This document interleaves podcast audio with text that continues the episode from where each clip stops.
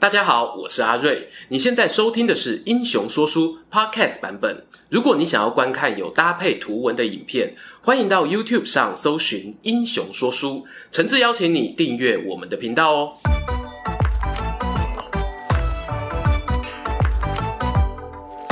Hello，英雄说书的观众朋友，你们好，我是说书人阿瑞，替大家带来精彩的英雄故事。很久没有跟大家聊聊滨州扛把子吕布了。即使是在翻案文章盛行、漫画《火凤燎原》影响力超级大的今天，吕布这个人的形象呢，也不能说是完美。如果啊，满分是一百分呢，即使要给他个八十分，可能都会有很大的争议。不过呢，老师常讲，我们做人留一线，日后好相见。在能力许可的情况下呢，给别人一个 second chance 再上诉的机会，通常不是坏事。而我们吕布呢，在他生命终点线前，也曾经有过难得的转捩点。他很想要把握，却无奈只能看着机会从指缝间溜走。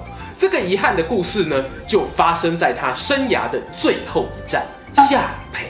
话说，当时曹操率领精锐大军进攻徐州，包围夏培城三个月，终于破城俘虏了骁将吕布。吕布呢，被双手捆绑。带到曹操面前，挣扎地说：“啊，绳子太紧了，血液循环不良，可以帮我放松一点吗？”曹操笑着说：“啊，你是一头猛虎啊，不绑紧一点怎么行呢？”这个时候啊，吕布哪里敢逞威风？什么老虎，说我是小猫咪都可以啊！他连忙解释啊：“曹大人，你不用担心，我这次输给你是心服口服啊。想想看，如果我们两个人联手，有你的智慧，加上我的勇猛。”何愁不能统一天下呢？曹操听完啊，有些心动哦。你这里 moment 这里吸干，旁边呢突然一人开口了：“曹大人三思啊，你忘了吕布是怎么对待他以前的老板丁原跟董卓的吗？”众人呢回头一看哦，说话那个人竟然是刘备。曹操呢脑海中瞬间浮现吕布棒打老东家的身影，对着刘备啊点点头：“来人啊！”拖出去斩了！吕布呢，气急败坏的对着刘备大骂：“你还有脸讲我啊？就你这家伙最没义气！曹大人冤枉啊！我是真心想帮你工作啊！”这段故事呢，在《三国志》里面记载的活灵活现啊，仿佛作者陈寿人就在现场一样。但很多人呢，就在怀疑一件事：曹操跟刘备他们都认为吕布会叛变，这个假设真的对吗？有没有可能吕布这一次兵败下邳，就真的是打算金盆洗手、浪子回头，我还够做几雷鬼顾给那呢？这件事呢，要分析起来不容易啊。俗话说，三个臭皮匠胜过一个诸葛亮。今天英雄说书频道下重本了，我们发通告，用开台以来最高制作规格，邀请两位三国专家来为大家讲解一下。吕布如果投降曹操，到底会不会叛变？首先呢，我们欢迎第一位专家，就是我们的数位董卓。请问一下董卓，我们大家很好奇一件事情：吕布如果投降曹操，到底会不会叛变？那不知道数位董卓你怎么觉得？关于这个吕布，如果他当初这个刘备没有让他死掉，然后他真的加入曹操阵营的话，我个人觉得。吕布要背叛的可能性应该是不高的。当然，我必须说啊，吕布这个人的本质，你就知道他薄情寡义。他当然某个程度来讲是有可能会想要背叛你。但是你要知道，在曹操的这个麾下，曹操不可能给吕布一个非常独立的一个权利。所以，即使吕布加入曹操，成为曹军的一个将领，可能是一个重要的将领，我觉得曹操都不会给他一个完整的一个军权。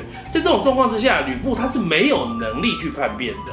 哦，基本上吕布叛变的对象，某个程度来讲都没有那么稳固的权利啊！哈，他即使是他背叛董卓的时候，董卓说真的，那时候全中国都在反，整个三国的其他势力都在反董卓。你说董卓有多稳固吗？其实也没。但是吕布如果投降曹操，那个时候曹操是北方霸主啊。有个疑问哦，您提到说吕布投降曹操的时候，曹操已经是北方的霸主，但那个时候袁绍还在。哦，对哈、哦。事实上，在那种状况之下，而且。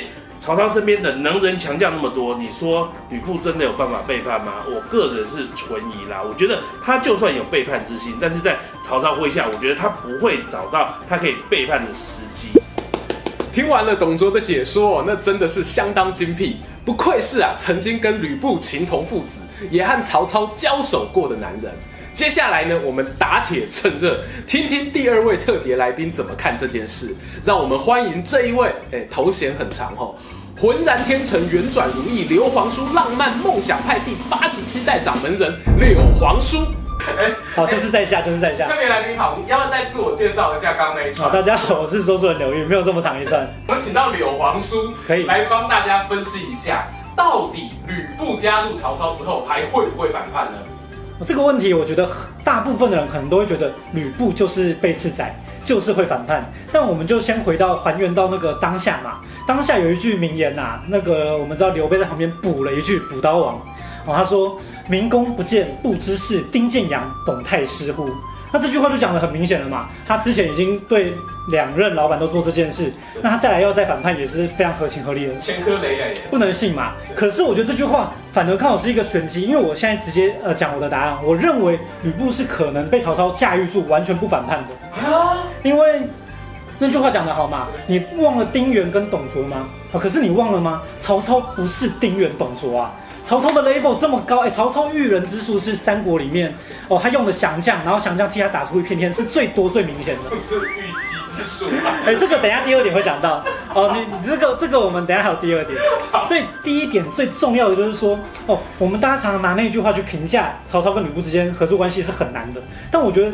曹操就不是董卓跟丁原啊，那个等级完全不一样，所以曹操是有可能驾驭住他。那再来，我就要讲他第二点啦，因为我们说他吕布如果进了曹魏企业工作，很难管理啦，然后跟老板之间出问题啊。可是对老板跟员工之间有一件事很重要，共同的兴趣，他们两个有共同的兴趣啊，就是对人妻出手。猝不及防，那真的啊！我怀疑你在开车啊！你但你没有证据。他们都喜欢对别人的妻子出手，而且我们常常误解一件事，就说曹操是哦喜好人妻的人妻王。其实曹操通常都是对那个已经对算是寡妇，他人家没有丈夫，曹操算接收他。但吕布是直接跟着部下的老婆，部下跟老婆都还在。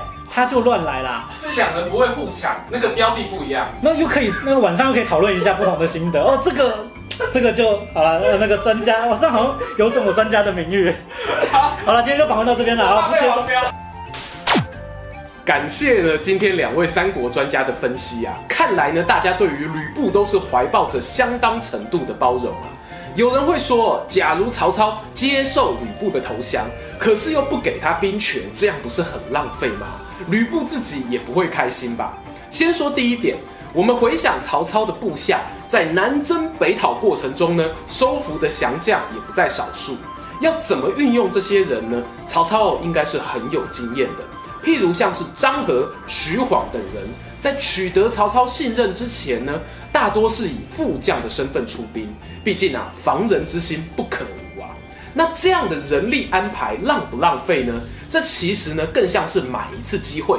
如果吕布的投降心怀不轨，那么这些防范手段恰好可以遏制他；而如果很幸运呢，他真的收敛野心，那么曹操啊，等于是在多年之后捡到一个潜力股，多了一个冲锋陷阵的猛将，超级划算的。